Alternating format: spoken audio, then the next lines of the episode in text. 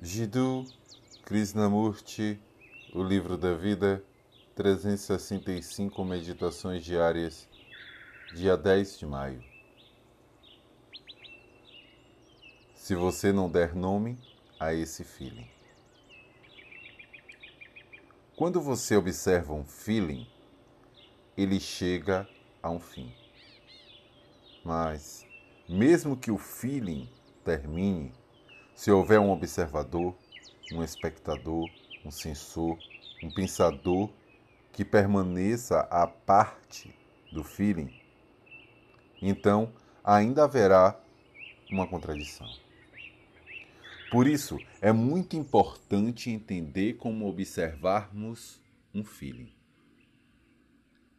Considere, por exemplo, um feeling muito comum, a inveja Todos sabemos o que é ter inveja. Mas como você observa a sua inveja? Quando observa esse feeling, você é o observador da inveja como algo à parte de você. Você tenta mudá-la, modificá-la tenta justificar por que é invejoso e assim por diante. Portanto, há um ser, um sensor, uma entidade à parte da inveja que a observa. No momento, a inveja pode desaparecer, mas ela volta e volta de novo porque você, na verdade, não enxerga essa inveja como parte de você.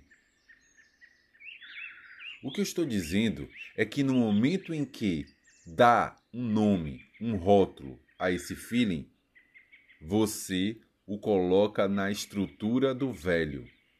E o velho é o observador, a entidade separada que é composta de palavras, de ideias de opiniões sobre o que está certo e o que está errado.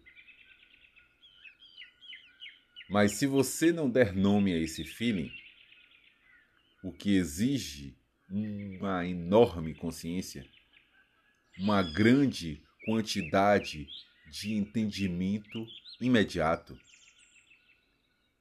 então vai descobrir que não há observador, não há pensador.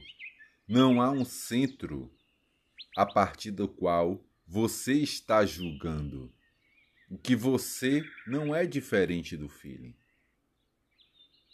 Não há o você que eu sente.